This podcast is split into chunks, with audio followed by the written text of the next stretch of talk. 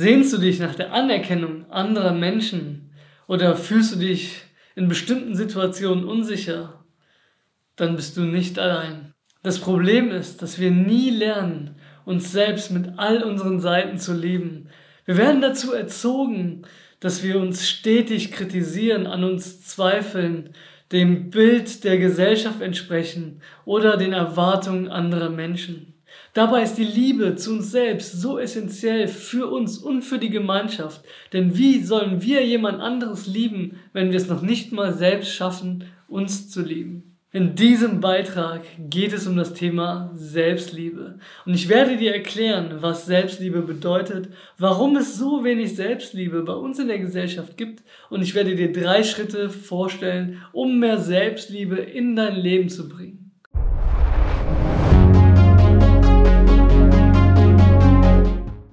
Es gab eine Zeit in meinem Leben, wo ich mich selbst nicht wirklich liebte. Wie denn auch? Ich wusste weder, wer ich bin, noch was ich vom Leben wollte. Mein Leben wurde von klein auf fremdbestimmt. Ich durchlief das volle gesellschaftliche Konditionierungsprogramm. Meine Eltern zwangen mir ihr Bild vom tapferen kleinen Jungen auf, der niemals weint, immer brav in die Schule geht und tolle Noten nach Hause bringt. Und die Gesellschaft passte mich so an, dass ich im System funktionierte und die Medien trichterten mir noch zusätzlich ein, wie ich mich zu verhalten und zu kleiden hatte. Die Anpassung wurde dadurch noch gefördert, dass man als Jugendlicher schnell ausgegrenzt oder gemobbt wurde, wenn man nicht in das gesellschaftliche Normalbild passte. Ich war wie ein Buch, in dem gefühlt jeder Autor war, nur ich selbst nicht. Und als ich das erkannte und auf dieses Buch blickte, habe ich die Entscheidung gefällt, alle Kapitel von fortan selbst zu schreiben. Und das war der Moment, als ich anfing, mich selbst zu lieben. Um zu verstehen, was es bedeutet, sich selbst zu lieben, möchte ich mit dir erstmal schauen, was es bedeutet, überhaupt zu lieben. In seinem Buch Die Kunst des Liebens schrieb der Psychoanalytiker und Philosoph Erich Fromm, dass die meisten Menschen das Problem des Liebens darin sehen, selbst geliebt zu werden, anstatt selbst zu lieben. Wir müssen uns also von der Sehnsucht nach Liebe wegentwickeln und zur Liebesfähigkeit selbst hinentwickeln. Doch was ist Liebe? Liebe ist eine innere Haltung, die dann entsteht, wenn Fürsorge, Verantwortungsgefühl und Wertschätzung der Individualität zusammenfließen und eine Synthese bilden, emergieren und zu etwas Größerem werden. Und wahre Liebe ist absolut erwartungsfrei und bedingungslos. Selbstliebe oder sich selbst zu lieben bedeutet also, dass man die eigene Individualität vollständig annimmt, fürsorglich mit sich selbst umgeht und Verantwortung für die eigenen Bedürfnisse und Wünsche übernimmt.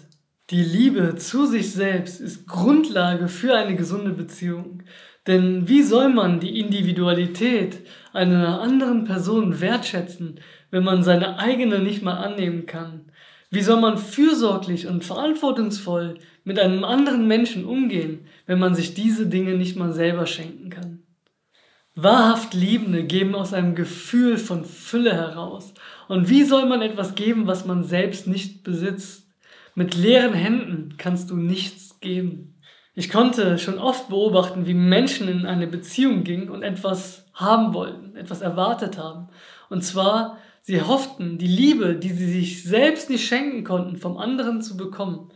Der Mystiker Osho beschreibt die Situation so, als würden zwei Bettler zusammenkommen, in der Hoffnung, der andere würde ihn satt machen. Und dabei greifen sich die beiden gegenseitig in die leeren Taschen. Die Selbstliebe ist ein wichtiger Baustein des eigenen Lebens, denn wenn du dich als wertvoll erachtest, Hast du das Vertrauen, um den Auf und Abs des Lebens zu begegnen, Veränderungen proaktiv zu gestalten und voller Integrität nach deinen Zielen und Werten zu leben? Wenn man das Ganze hört, dann müsste man doch meinen, dass sowas Essentielles wie die Selbstliebe verankert ist in unserer Gesellschaft. Doch so ist es leider nicht. Ich werde dir gleich drei Gründe dafür nennen, warum die Selbstliebe noch nicht zur Normalität in unserer Gesellschaft geworden ist. Punkt 1. Konformität. Der Mensch strebt nach Zugehörigkeit in eine Gemeinschaft und nach der Anerkennung anderer Menschen. So kommt es, dass wir Stück für Stück einen Teil von uns preisgeben, um diese Ziele zu erreichen. Und so passen wir uns immer mehr den gesellschaftlichen Normen an. Diktiert wird uns was gut, was schlecht oder was normal ist durch die Mehrheitsgesellschaft. Und transportiert werden diese Normen durch die Erziehung und durch die Medien. So kommt es, dass wir uns zunehmend anpassen und dabei unsere Individualität verlieren. Wir geben immer mehr von uns selbst auf und werden zu jemandem, der wir eigentlich gar nicht selber sein wollen. Wie sollen wir uns so selber lieben? Punkt zwei: Unsere Gesellschaftsstruktur. Die kapitalistische Gesellschaft fördert Eigenschaften im Menschen, die auf Erfolg, Leistungsdruck und Wettbewerb zielen. Das heißt, dass der Mensch stetig im Vergleich mit anderen Menschen ist, versucht sich selbst zu optimieren und effizienter zu werden. Ständig scheinen Sätze durch unsere Köpfe wie du kannst reicher werden, du musst mehr Erfolg haben, du musst mehr leisten. Schon in der Schule wird Leistung anhand eines Notensystems gemessen und es kommt nicht gerade selten vor, dass wir unseren Kindern attestieren, dass sie nur mangelhaft oder ungenügend sind. In solchen Umständen kann man doch nur genügend Selbstliebe und Selbstwert aufbauen, wenn man in einem unterstützenden und gesunden Elternhaus aufwächst. Und so kommen wir zu Punkt 3, der Erziehung. Kinder wollen von klein auf den Eltern gefallen und sie wollen die Anerkennung der Eltern. Und wenn Eltern diese Anerkennung nur schenken, wenn die Kinder sich anpassen und den Regeln der Eltern entsprechen, dann wird den Kindern damit vermittelt, so wie du gerade bist und wie du dich gerade benimmst, bist du nicht okay. In gewissem Maßen, in gewissen Hinsicht kann das okay sein, aber oft kommt es vor, dass den Kindern das letzte bisschen Individualität und Integrität damit genommen wird. Hinzu kommt, dass Eltern als Vorbilder tendieren. Und jetzt denk kurz an deine Eltern. Hast du sie als Menschen wahrgenommen, die viel Liebe für sich selbst haben? Oder erinnerst du dich eher an so Sätze wie, ich bin zu gestresst, das Leben ist zu hart, boah, ich kann nicht mehr? Bitte versteh mich nicht falsch. Das ist keine Anklage, keine Anklage an Eltern, an die Gesellschaft oder an dich. Es soll lediglich aufklären, denn meistens wissen wir es selbst nicht besser, haben es selbst so erlernt und geben es dann weiter. Doch jetzt können wir den ersten Schritt dahin machen, diesen Teufelskreis zu durchbrechen und dafür sorgen, dass Selbstliebe zur Normalität in unserer Gesellschaft wird. Ich werde dir jetzt drei Schritte mitgeben, die dir dabei helfen, mehr Selbstliebe in dein Leben zu tragen. Über den Eingang des Apollo-Tempels in Delphi steht in großen Buchstaben auf Griechisch, erkenne dich selbst. Und das drückt wundervoll aus, worum es im ersten Schritt geht um die Selbsterkenntnis. Wir haben durch die Konformität eine soziale Maske aufgebaut. Diese soziale Maske ist definiert durch die Rollen und Klischees, die wir in unserem Leben erlernt haben. In der Psychologie heißt diese Maske Persona. Und wir ziehen diese Maske auf, um im gesellschaftlichen Spiel teilzunehmen und unsere psychologische Rolle darin zu spielen. Wichtig ist dabei zu erkennen, dass wir alle diese Masken nicht nur dafür tragen, um eine Rolle in der Gesellschaft zu spielen, sondern auch einen Teil von uns zu verdecken, den wir insgeheim in uns ablehnen. Die Psychologie nennt diesen Teil den Schatten. Und was beinhaltet der Schatten? Gefühle, Emotionen und Eigenschaften, die wir uns selbst nicht zugestehen, weil sie in der Gesellschaft unerwünscht sind oder unsere Eltern sie an uns nicht mochten Eigenschaften und Gefühle wie Trauer, Scham, Wut oder Schwäche. Und um wahrlich zu erkennen, wer du selbst bist, dann darfst du auch nicht vor deinem Schatten halt machen. Also nimm dir gleich Zeit und stell dir Fragen wie, was sind meine Stärken, aber auch, was sind meine Schwächen? Was gefällt mir an mir? Was mag ich an mir? Und was mag ich an mir nicht? Fang mit Charaktereigenschaften an und geh auch über deinen Körper, denn auch der Körper leidet unheimlich unter diesem verzerrten Idealbild, das durch unsere Gesellschaft geht. Wenn du dir all diese Fragen gestellt hast, wirst du dir langsam deiner selbst besser bewusst.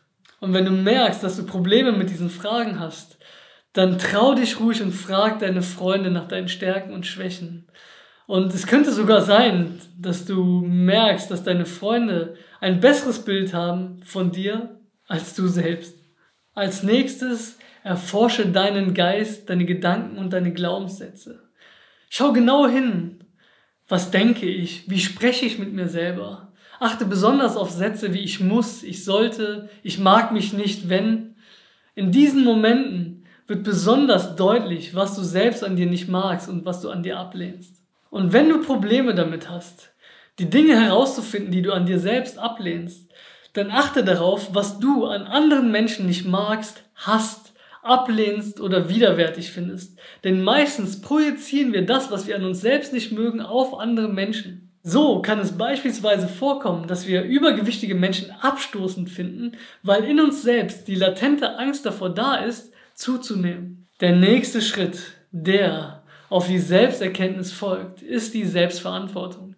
Denn jetzt, wo du weißt, was deine Stärken und Schwächen, deine Vorlieben und Abneigungen sind, kannst du all dies in einem starken Selbst vereinen, das du lieben lernen kannst. Vereinige Schatten und Persona zu einem Ich, in dem du deine Stärken förderst und deine Schwächen akzeptierst. Denn so kannst du dich als Individuum wertschätzen lernen und Verantwortung für deine Bedürfnisse und Handlungen übernehmen. Sieh dich selbst als selbstwirksames Wesen und finde heraus, welche unbewussten Kräfte dein Handeln steuern. Meist haben wir in unserer Kindheit Strategien entwickelt, um die Aufmerksamkeit und Anerkennung unserer Eltern und der Menschen unseres Umfelds zu erhalten. Die Strategien können beispielsweise sein, Leistung zu bringen, um als etwas zu gelten oder in die Opferrolle zu fallen, damit man umsorgt wird. Mach dir diese Verhaltensmuster bewusst und übe dich darin, nicht in diese Muster zurückzufallen. Mach dir bewusst, dass du ein unabhängiges Wesen bist und dass du dir selbst das schenken kannst, was du von anderen Menschen erwartest. Schaffe dir ein Umfeld, in dem du so sein kannst, wie du bist und auch wachsen kannst. Dieses Umfeld sollte dich so annehmen und akzeptieren, wie du bist. Und auch deine Gefühle und deine Bedürfnisse solltest du in diesem Umfeld kommunizieren können, ohne die Angst davor zu haben, abgelehnt zu werden. Und nun kommen wir zum dritten Punkt, die Selbstverwirklichung. Sieh dich als Künstler und sieh dein Leben als ein Kunstwerk, das du schaffen und gestalten kannst. Du hast genau ein Leben lang Zeit, um aus dem Menschen und das Leben, das du führst, ein einzigartiges Kunstwerk zu machen. Nutze diese Zeit, lebe nach deinen Werten und strebe nach deinem eigenen Glück. Auch dazu habe ich dir einen Beitrag gemacht. Sobald du deinen Körper und deinen Geist angenommen hast, sobald du nach deinen eigenen Werten und Zielen strebst, wirst du dich Tag für Tag ein Stück mehr lieben lernen wenn du merkst, dass du voller Kreativität und Selbstbestimmung dein Leben führen kannst. Wenn du merkst, dass du niemanden mehr dafür brauchst, dir etwas zu geben, was du dir selber geben kannst, dann ist der Moment gekommen, wo du aus einem Gefühl von Fülle heraus geben kannst. Und das ist der Moment, wo du vom Bettler zum Buddha wirst.